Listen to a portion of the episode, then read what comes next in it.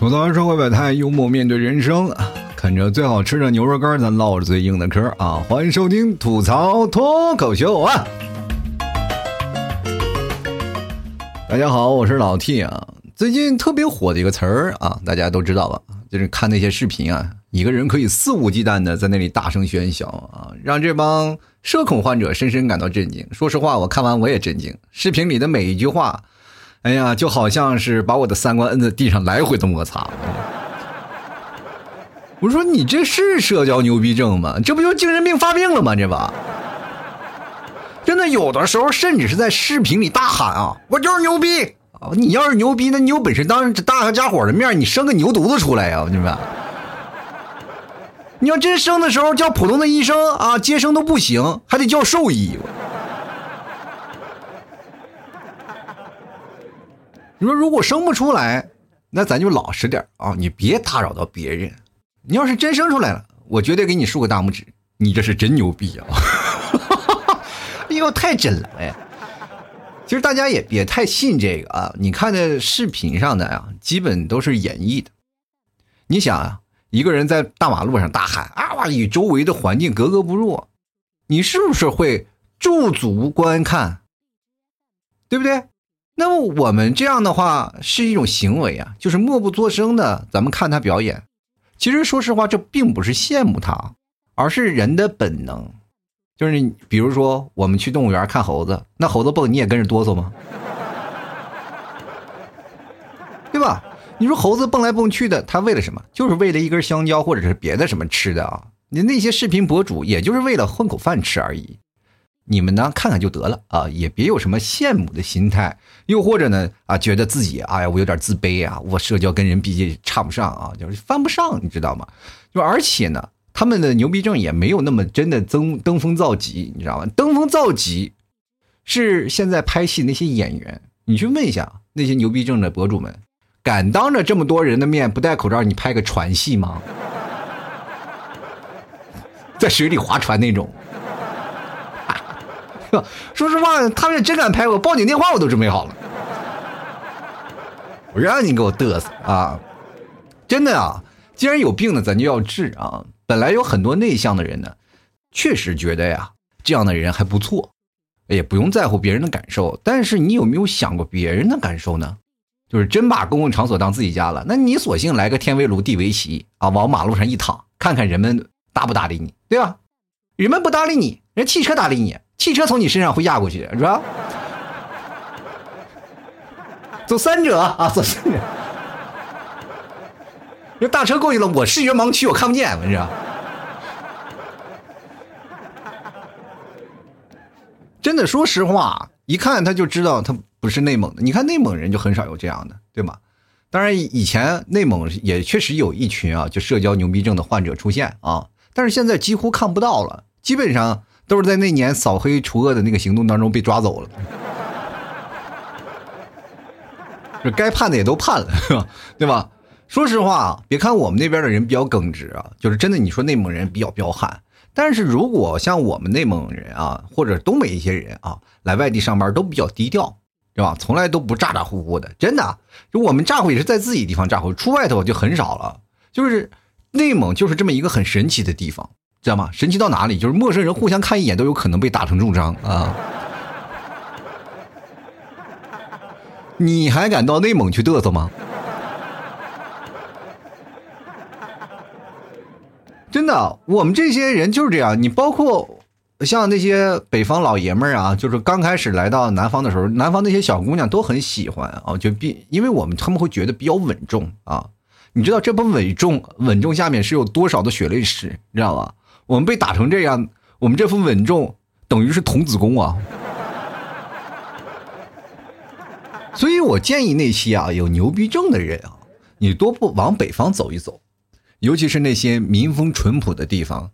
哎，草原上是盛行这么一句话啊，就是朋友来了咱有好酒，是吧？牛逼症来了咱有猎枪啊！要不然为什么现在啊很多人啊都奔着西藏啊或者内蒙、新疆这些地方去？不就是为了净化心灵吗？对吧？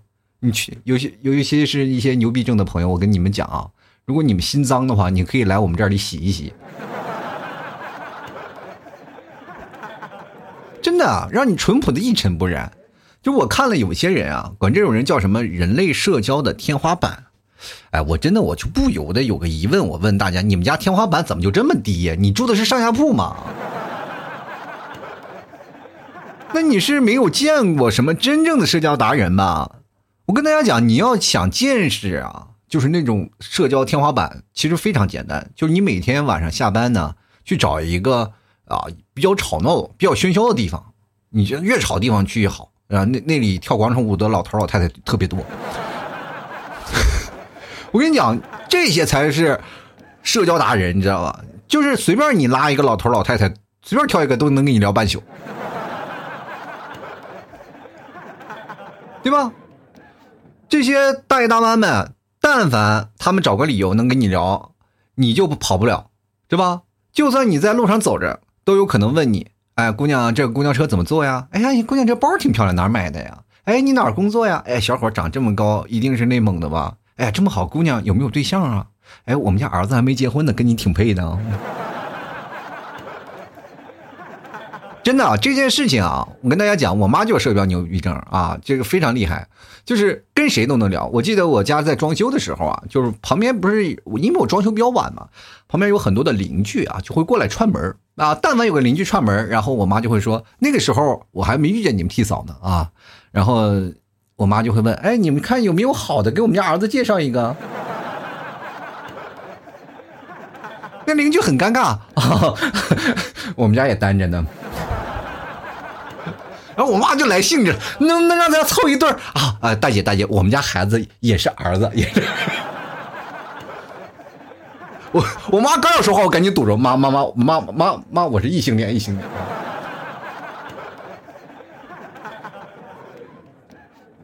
就是为什么现在社交牛逼症这个梗这么火？就是因为现在年轻人关注最多的不是工作的问题，而是社交的压力，你知道吗？你有没有发现，人真是越活越回去了？以前呢，就是对喜欢的人啊，我们才不敢开口啊，着急呢，我们还能聊两句，对不对？只要不表白就没事现在社恐那就完了，不问性别了，改成种族了，只要是人他就不行，你知道吧？你问，那你能跟谁沟通？狗狗才是人类最好的朋友啊！竟然有人说啊，哎，我现在活的不如一条狗。其实以前这句话就是一条讽刺嘛，就觉得自己过得不行，是吧？但是在社交这方面，那就属于自我认定了，你知道吗？就是现在好多社恐的人啊，都养什么养猫啊、养狗什么的啊，给自己来个心灵伴侣。有时候你经常能看见啊，一些遛狗的人啊，他们在下面遛弯的时候能碰见碰面的那种形象。有一次我就在那儿看到两个人啊，就是呃两个女生啊，遛着两只狗，都带着狗绳啊。但是两个女生都不说话，可能都有社恐啊。但是两个狗狗玩的特非常开心，然后主人们呢，然后也一句话不说啊，但是彼此都非常的开心着。我看这画面，我就感觉他们俩的社交方式有点太独特了，人不说话，全靠狗来翻译。其实狗狗以前有一个非常厉害的一个功能，叫导盲犬，你知道吧？就专门有训练的导盲犬，还有缉毒犬啊，都有不同的犬类的种人。人都说了，狗狗为什么是人类最好的朋友？因为它可以帮助我们，对不对？现在又多了一个翻译功能。就是现在我们的生活好了啊，物质条件也上来了。可你有没有发现，精神健康我们下来了？除了亚健康状态啊还有就是我们每个人的精神的方面都很难受啊，就每天憋得特别难受。甚至现在有人的离职啊，他们的理由是什么呢？就是跟同事在厕所遇见太尴尬。你们有没有遇见这样的情况？如果你跟你的同事在厕所遇见，你会问他什么？这个时候你脑子思绪很多啊。你说在厕所里正好是放松的状态，你问他工作不太合适，那问他吃了吗？好像也不太合适。哦，你说哎，你吃了吗？哎呀，我刚吃饱，对不起。就我点了外卖哦，你外卖哦，你你在这吃的外卖是吗？那合着你在这自己做着吃啊？所以人生在世啊，你会发现所有的地方遇见最不尴尬的地方，就是一些，比如说在公共场合，因为你随时都能跑嘛。那最尴尬的就是厕所，你也跑不了，对不对？比如说会发生一种什么样的事情？我不知道女厕所是这样，因因为女厕所我觉得要比男生要好很多，你知道吗？因为女厕所它是一个格一个格它关住的，对吧？它不像男生厕所就会多一个小便池，这个小便池就是非常尴尬的一个手段。就比如说，我经常会见到我们一帮朋友过去啊啊，学校我们有一有一排小便池嘛，大家都排在那里，其实无所谓啊，就怕公司里啊有一排小便池，然后。小便池里只有你们两个人，你说你是这个时候你就在考虑啊，你是离他近一点还是离他远一点？你一心想，你说咱俩关系这么好是吧？你说我离你近一点吧，咱俩还能聊聊天是吧？但我离你远了，又显得这人格外生疏啊，我怕你会跟我拉近拉远彼此的距离。这个时候就开始犹豫，你知道吗？就啊思索，然后心赶紧抓紧，时间不多了，他的尿马上就没了，是吧？然后你就看他解裤子的时候，你就感觉哎呀不行，哎呀赶紧往前走，是吧？走到那边了以后呢，你刚要走过去，他转身了啊！我不知道为什么这么尴尬。现在南方的那个小便池还挺好，它有一个格栅啊，不像我们在北方最早以前大北方那个厕所都是大通铺啊，一堆人齐刷刷站在那里啊，一点隐私都没有。对，我觉得这就跟北方、北方和南方有一点区别，就是我们那边比较喜欢泡澡嘛，你知道吗？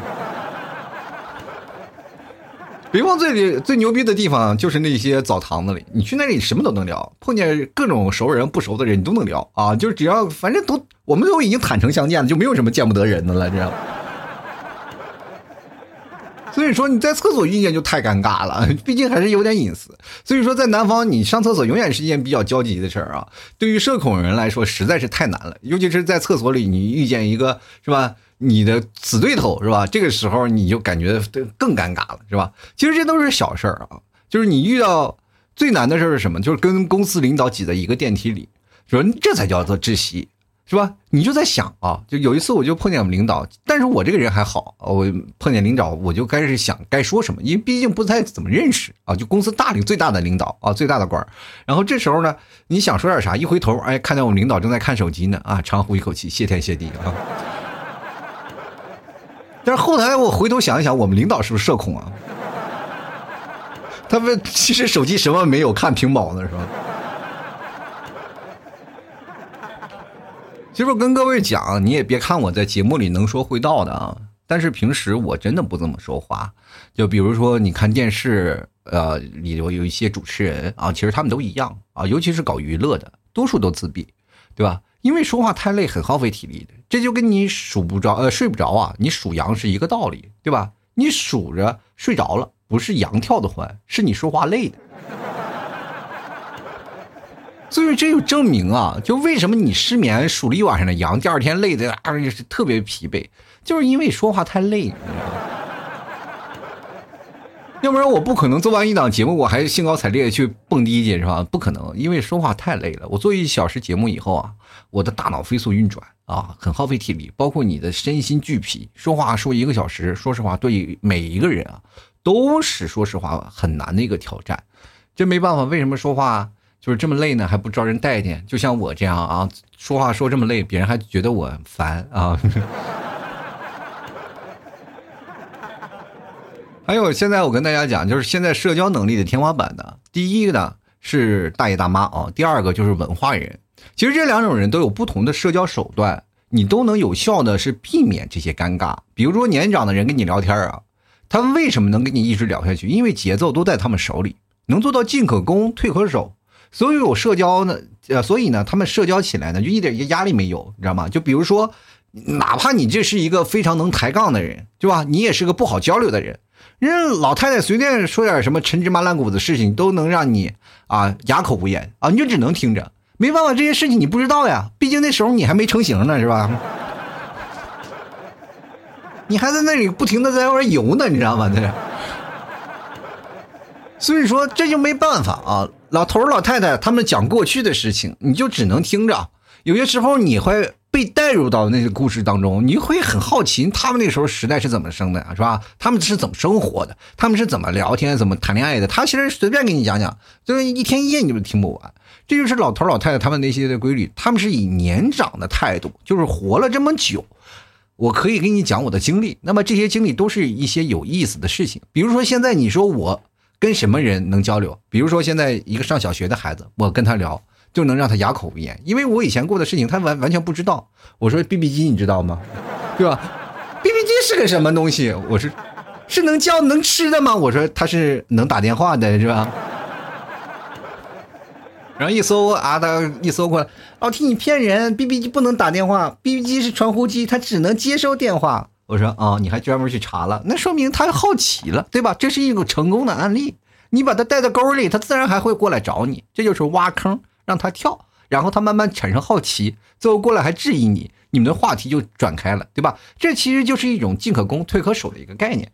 第二种就是文化人，他不一定有学历啊，但他一定要多读书。啊，多涉猎。那么聊天呢？你知道为什么会尴尬吗？就是因为聊天呢，双方都不擅长，对吧？所以说你才会尴尬，对不对？就像我跟大家讲的，刚才在厕所里相遇的事情，这个东西我们都不擅长在厕所里聊天，对吧？所以说我们就不行，就尴尬，对吧？包括你见第一面，你跟朋友见第一面，或者是你去相亲去了，为什么会尴尬？就是因为你不知道聊什么，对吧？那你你说有办法吗？有办法啊！聊什么？聊专业，对吧？你就跟他聊专业啊，比如说他热爱的专业啊，或者他的工作，他就会非常自信的会给你讲出来，因为他熟悉的领域，你知道吗？这是他的安全区。你在他的舒适圈来回的转悠，来回的转悠，你还能在跟他舒适区来回的溜达，哎，他就说明的非常的好，他就会放下戒备，对吧？你就跟他聊专业，有的人就容易把这个混淆了，这个问题很可怕。我以前有个朋友。我就跟他说过这事儿啊，我说你就跟他聊专业，他是当时追一个女孩子嘛，我说这个女生呢是买保险的啊，我给他介绍了，我说你回去呢你补一下保险的不那个保险的相关专业知识，对吧？你有个共同的话题，然后你你们就能接下去聊下来了，对吧？然后他就去了，回来的时候呢就兴高采烈的，你知道吗？我这玩意这还可以有门啊，我就问他你聊的怎么样？他说嗯很开心。我说对方呢？对方也很开心啊，要走的时候还谢谢我呢，说在他那儿买了一份保险。我当时心想，你买就买吧，啊只要以后呢，你别，你别再给我找我算账就行。说我跟这妹子串通，然后套路她买保险。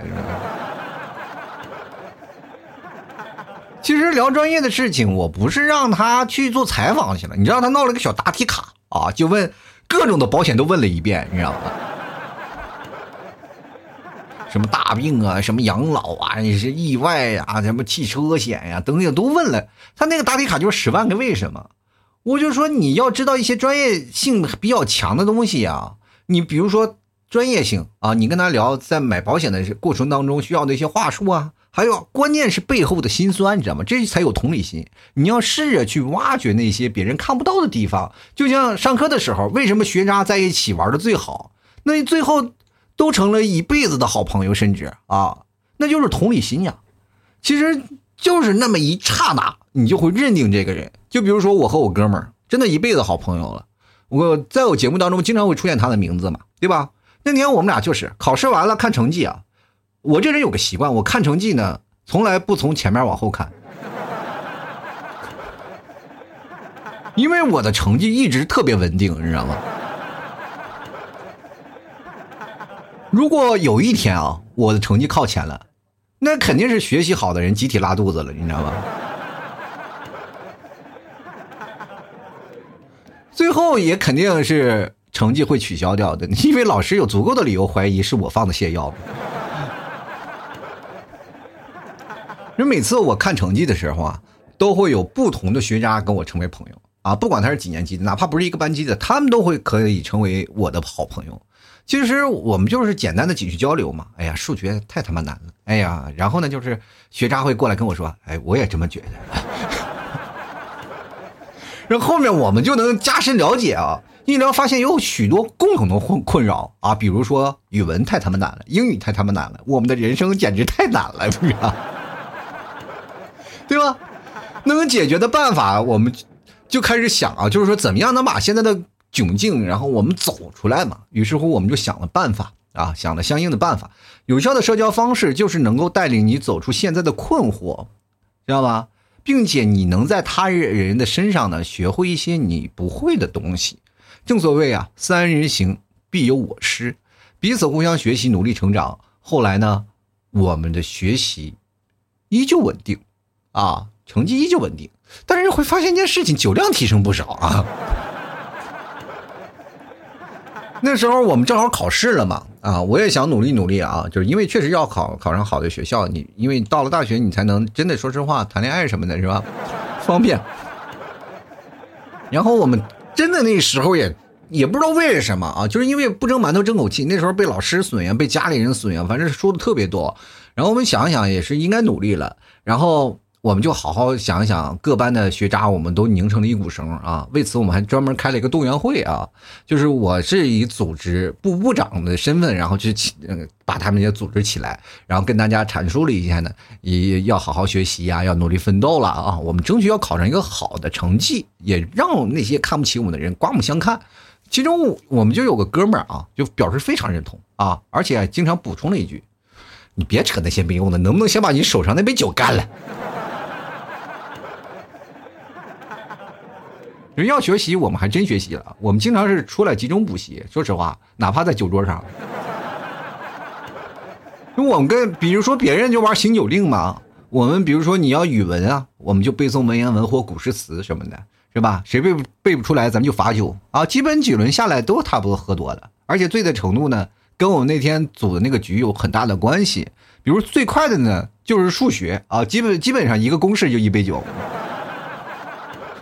而且越醉的，你就会发现你越忘得快，你知道吗？到后面我们甚至连简单的九九乘法表都要喝了，你知道吗？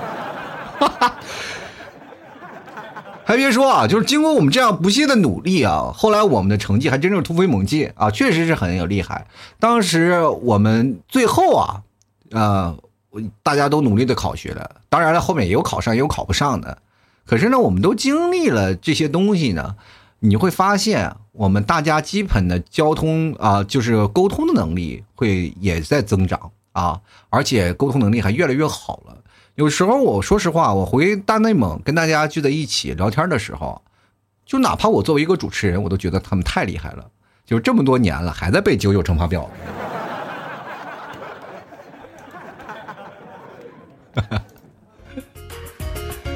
吐槽社会百态，幽默面对人生啊！其实还有一种方法很简单啊，咱就聊吃的。就比如说你兜里装一个老七家的牛肉干是吧？大草原纯天然的真牛肉，你不管他吃不吃啊，你就跟他聊功效啊，聊草原啊，聊旅游啊，慢慢的话题不就打开了吗？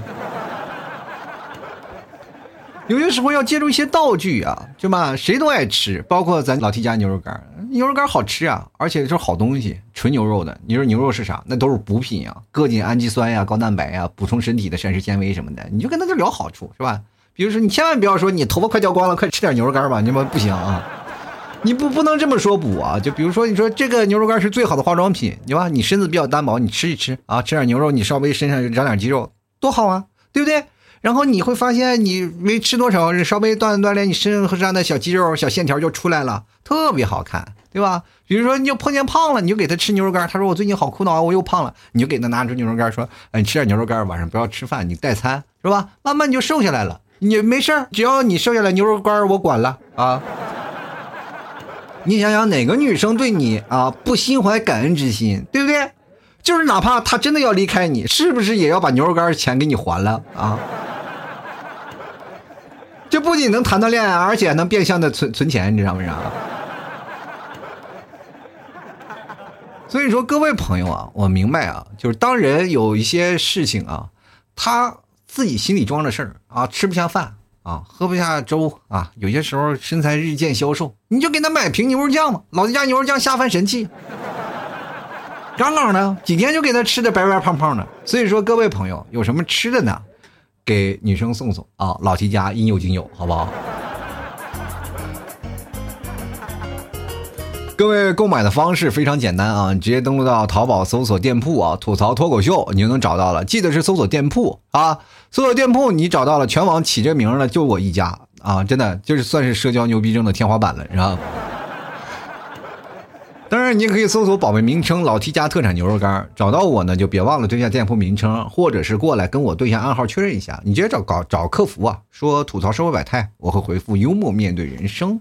各位也可以加老 T 私人微信，拼音的老 T 二零一二，呃，包括节目的留言呀，还有朋友圈啊等等，大家都可以在我朋友圈看到，对吧？也可以加我的公众号啊，每天晚上我都会发送一些文章，搞笑的啊，大家可以没事干逗逗闷子啊。中文的主播老 T 啊，也就是我的主播名。文章最下方有两个二维码，一个是私人微信的二维码啊，一个是老 T 的打赏二维码。喜欢的朋友别忘了支持一下，听节目不白嫖，你才是好同志，对吧？不要白嫖，白嫖文化不太好，就跟食标牛逼症是一个道理的啊。今天我们来看看啊，听众留言，大家都聊点什么啊？各种的听众朋友有不同的话题啊。我们今天也是在朋友圈发的话题，然后大家都纷纷的开始有了一些活动啊。我们来看看各位听众朋友的留言。第一位是十万八千里啊，他就我就琢磨不清楚自己啊。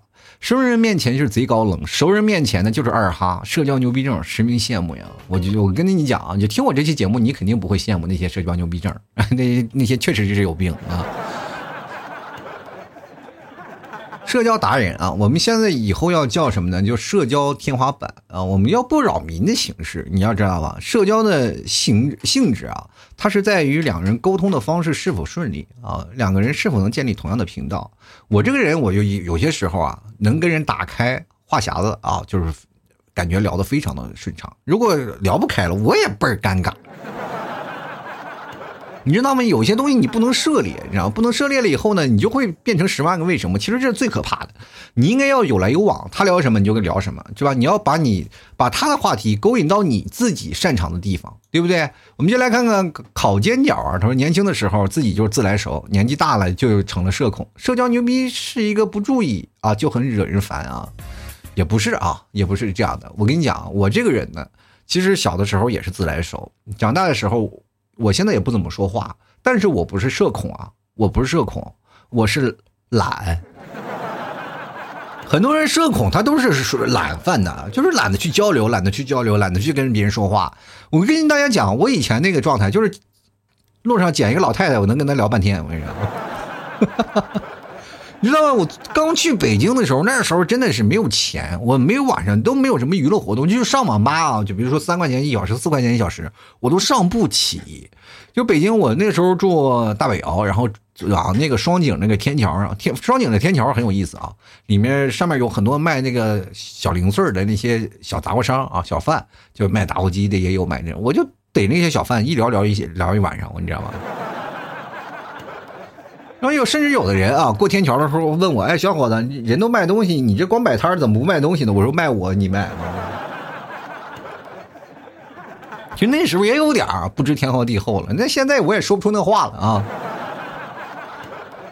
就来看看 C A L V I N 啊，他说了，这个我应该属于呢，呃，来自来熟那种吧。要说社交达人的话呢，我曾经用了三天时间追到一个女生，算不算呢？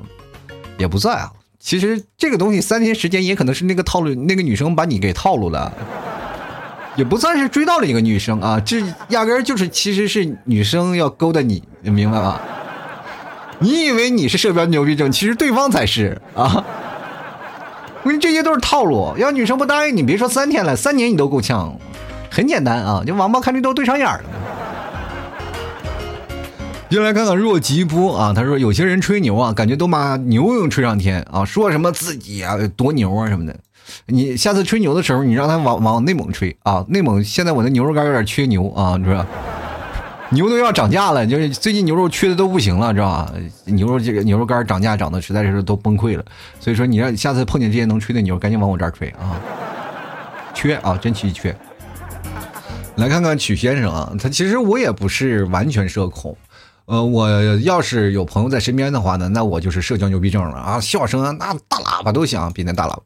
就说实话啊，这个社交牛逼症是针对陌生人的啊，就熟人其实那不叫社交牛逼症，那就是习惯啊。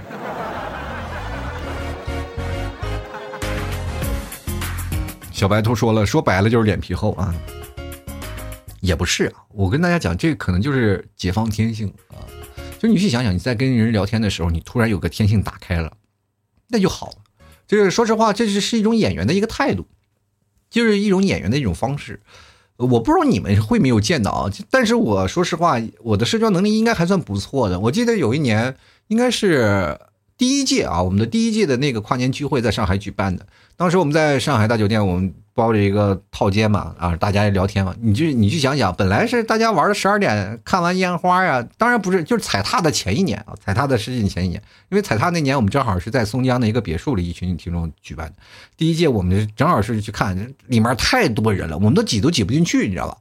然后我们在那儿就往往那个外滩走的时候呢，因为我们十二点之前我们就下来了，我们去跨年去了。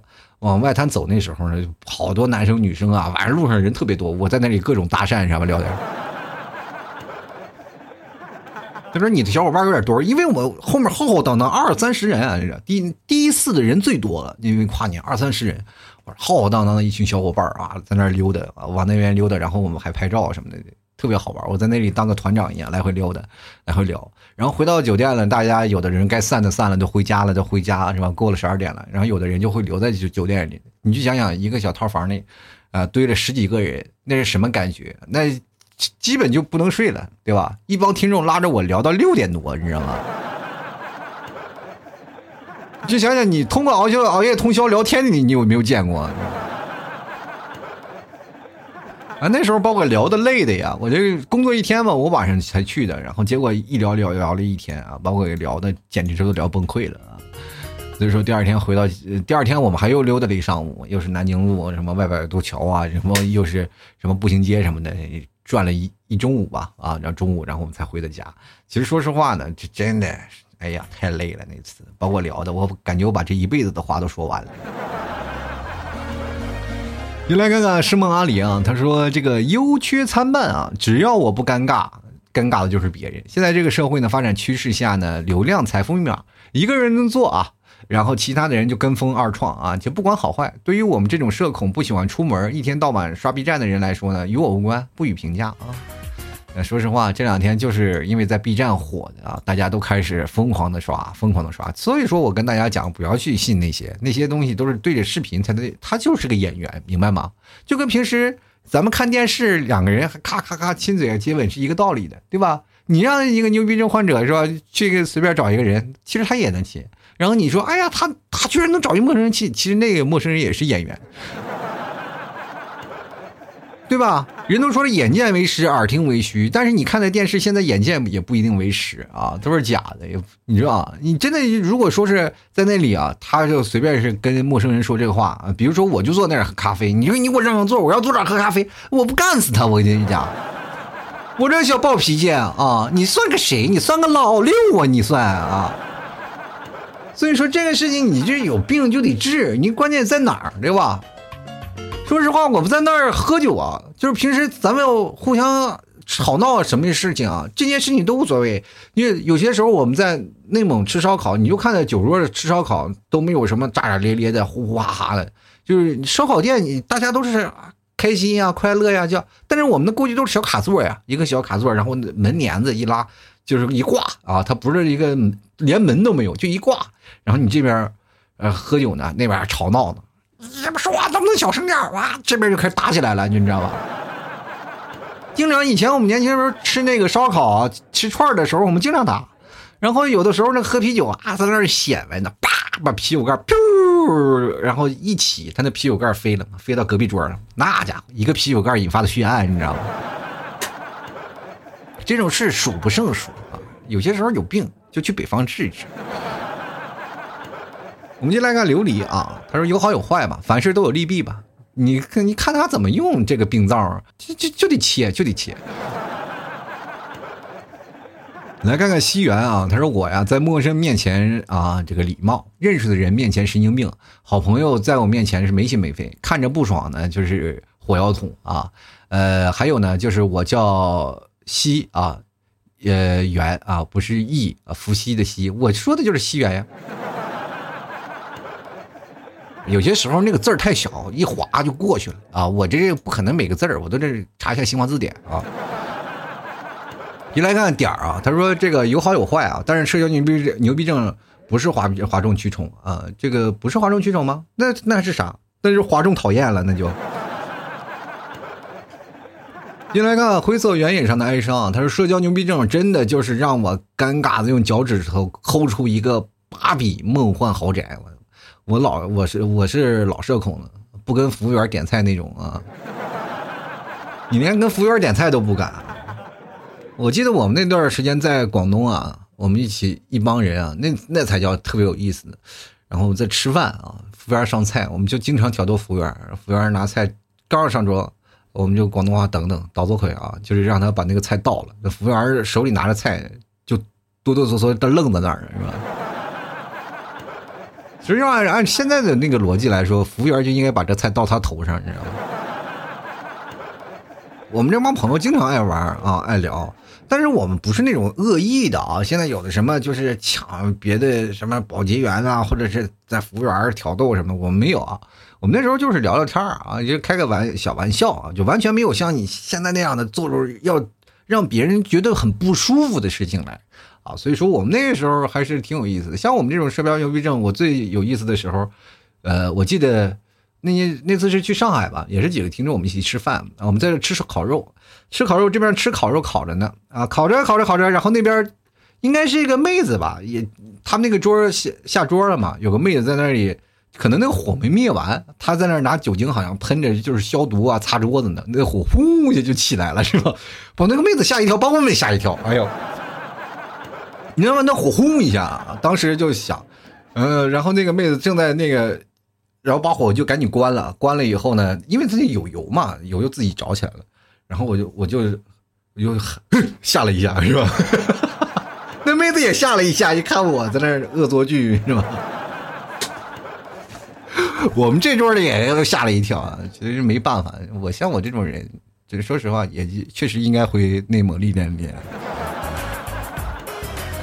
就来看雪梨啊，他说跟陌生人说话腼腆的很，跟熟人说话大大咧咧，句句都是别人的痛处。社交牛逼症是真正给人牛逼呃给牛逼人做准备的啊！哎呀，我我现在我觉得现在社会上应该没有社交牛逼症，有的话就应该住院了。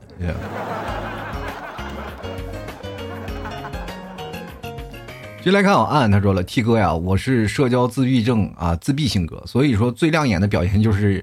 呃，一首奇迹在线啊，唱的是一包厢人自闭啊，我觉得你这个自闭带传染性质啊，居然出现了人传人的现象，也真是不容易啊。接来看，嗯，T H E 啊，他说对马牛逼来说是件好事，T 哥知道他不？我就知道他呀，不就是因为他起的吧啊，所以说这件事情我这么给大家讲，就是人就是靠流量，靠作是吧？你只要有流量就有话题了。有话题了，他就能挣到钱了。这样其实他是一份工作，他不是天生牛逼症，好吧？来，干快点睡觉啊！他说，只要和我疯疯癫癫的姐妹在一起啊，我就是各种社交牛逼症啊！就我就我要是你的姐妹，我就把你咔咔捆起来，然后直接扔精神病院去。进来看啊，KJ 啊，他说所谓的社交牛逼症，换句话来说，就是臭不要脸嘛。这句话也不能这么说啊，这个他是不在乎周围的环境，但是如果你要是做演员的话，就有一课叫做解放天性。其实这个这个真的很重要，呃，这样会让你在台前不那么紧张。我跟大家讲，你不知道你们有没有上过舞台？上舞台的第一件事情，你说实话特别紧张，紧张到真的无法自拔。你台下的人，你说实话啊，一个都看不见。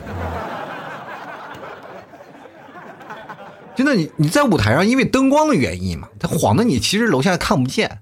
就是很多人以为你啊，明星都看着我，其实说实话，你只要站在舞台上，下面什么东西都看不见，黑乎乎，黑乎乎的一片啊，因为灯光的原因。所以说，你刚才刚开始很紧张，那后来说实话，就在上面自己表演自己的节目啊，你也不会那么在意观众的眼光了。其实这就是慢慢习惯的一个过程，它也是你解放天性过来的这样的情况。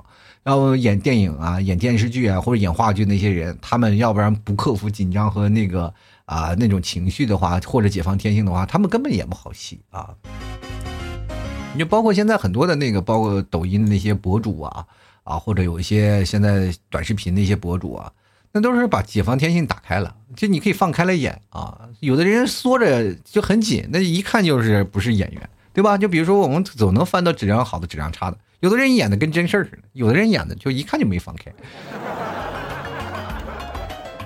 就来看徒有静岁月啊，他说牛逼不牛逼我不知道，就是挺招人烦的啊。确实啊，那那种人就是应该大脚板子呼他啊。先来看渣渣田啊，他说为了戒掉牛逼这个习惯，我先把酒戒了。你你先把酒，先把那个什么呢，先把色戒了吧，好不好？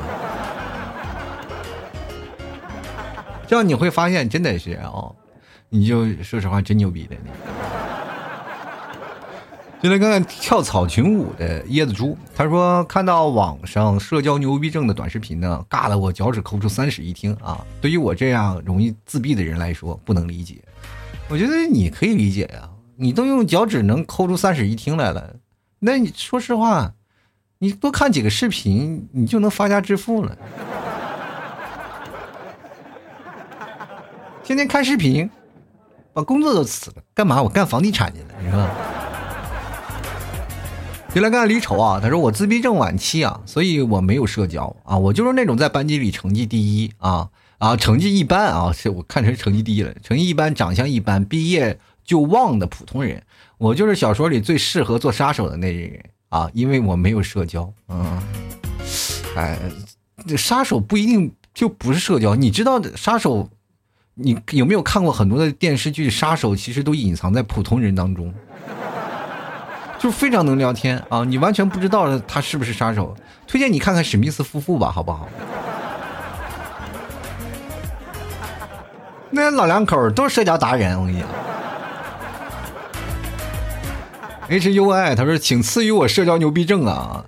其实这个很好，就像我刚才节目段子里说的一样，就是就是你去动物园看猴子，猴子干什么你也跟着干什么，就是让别人就看着啊，就是你是在表演。等慢慢你解放天性了，你就有牛逼症了，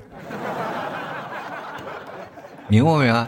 就来看看小南走丢了。他说：“如果本身就是这种性格的话，就没有什么问题了，挺好的，多个朋友多条路啊。但如果是故意为了博人眼球的话，”那就大可不必了啊，确实是啊，但是没有办法，你拒绝不了啊。现在这个事儿就这么火，哎，你想拒绝拒绝不了。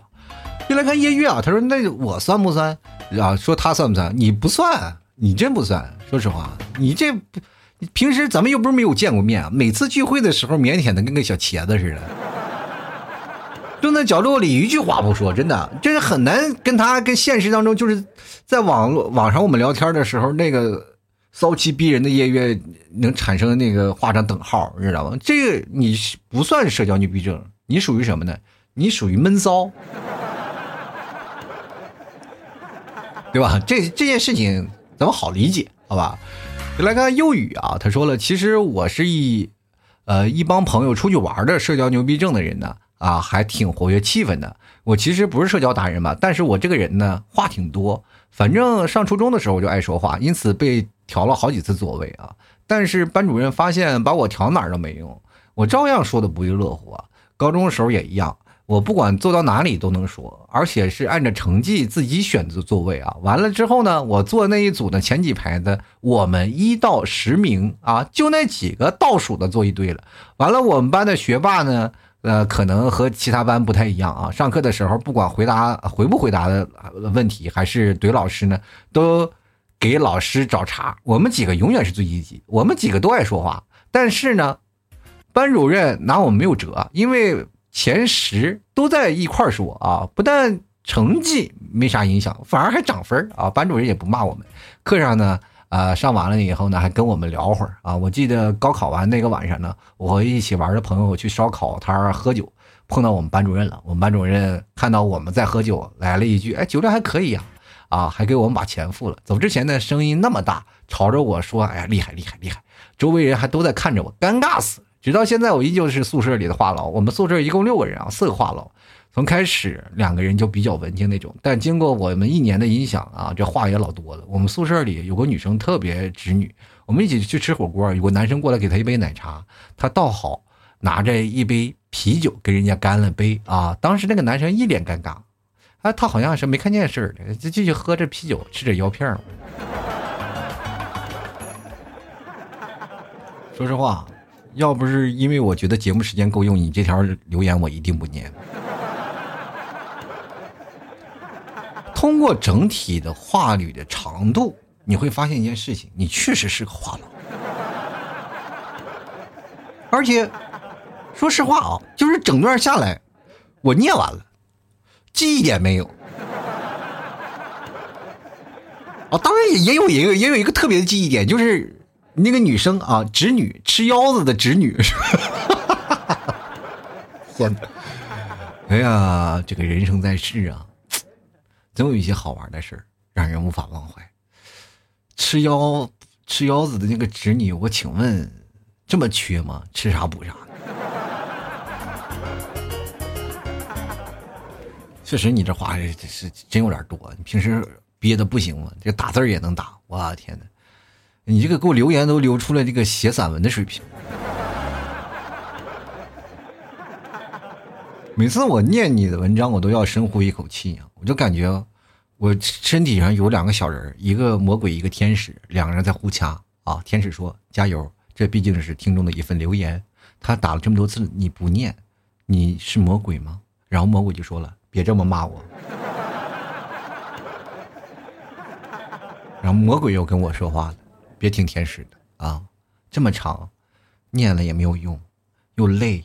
你说你又把你累的不行了，你还一口气念这么多字儿，你能不能休息休息，给自己放个假，不要念了？然后天使魔鬼干起来了。我一想，我不忍心他们俩打架呀，对吧？我就把这话给念了，对吧？天使被消灭了。没办法啊，该念还是念。但是，幼宇，我希望你下次打字少点咱精简精简啊。咱们直接跳高中啊，从高中开始讲起，好吧？就来看看啊，A 啊，他说老 T 啊，你一天工资多少钱？我给你一小时的工资，你陪我聊一个小时，不够再续呗。呃，是这样的，就是我没有钱，但是说实话，就是因为我。我没有一天工资，我没有钱挣工资的，也没有人给我发工资的，都是大家买牛肉干啊！你要一口气买个十袋牛肉干，我陪你聊一个小时，对不对？这个这这这这个东西还是很讲究的啊！别来看点点说了，我家狗有社交牛逼症，它见人就特别的喜欢喜，所以说我们我刚才节目里还不是光哥还聊了吗？狗狗才是人类最好的朋友，当然它也是人类最好的翻译官呢，是吧？它虽然不会说话，但是他可以表达你的情绪啊。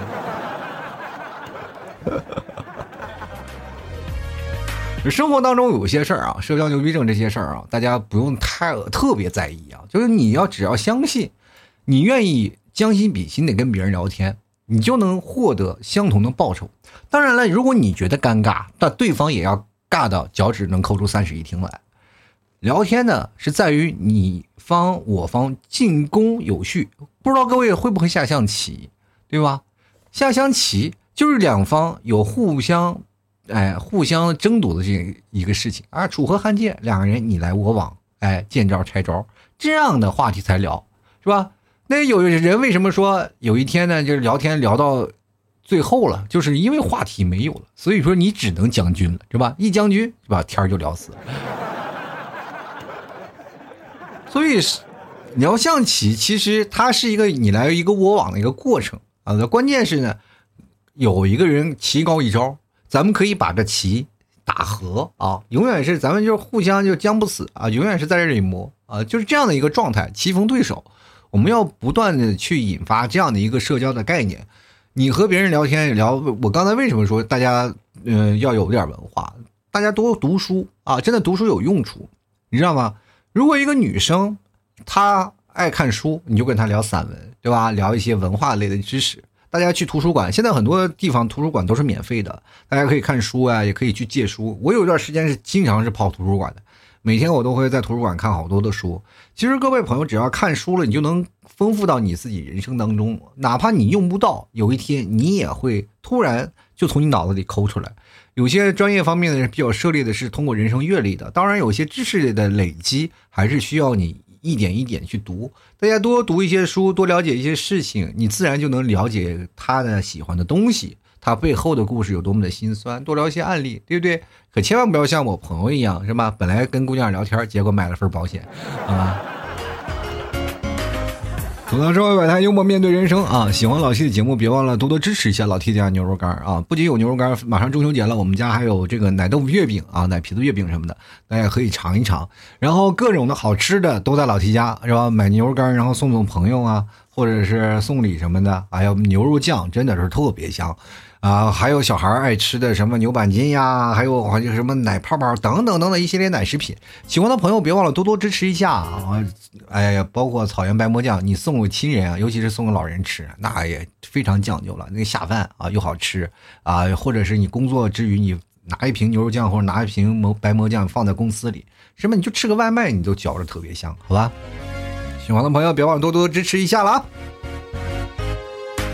好了，购物版的方式非常简单啊，各位朋友直接登录到淘宝搜索店铺啊，老 T 店铺叫做吐槽脱口秀啊，记得是搜索店铺啊。当然你要搜不到，你就可以搜索宝贝名称叫做老 T 家特产牛肉干啊，也能搜到。但是你要记得啊，就是我的掌柜名字叫少放哪儿了，你可以过来跟客服对一下暗号，确认一下是不是我，直接找客服说吐槽生活百态，我就会回复幽默面对人生。啊，各位可以加老 T 私人微信拼音的老 T 二零一二，节目留言呢就直接在朋友圈留言就就可以了。呃，也可以加入我的公众号啊，公众号是每天晚上我都会发文章，中文的主播老 T，也就是我的主播名。文章最下方有两个二维码，一个是私人微信的，一个是打赏的二维码。喜欢的朋友别忘了支持一下，打赏听节目不白嫖，你我都是好朋友，好吧？好了，本期节目就要到此结束了，非常感谢各位朋友的收听，那我们下期节目再见了，拜拜喽。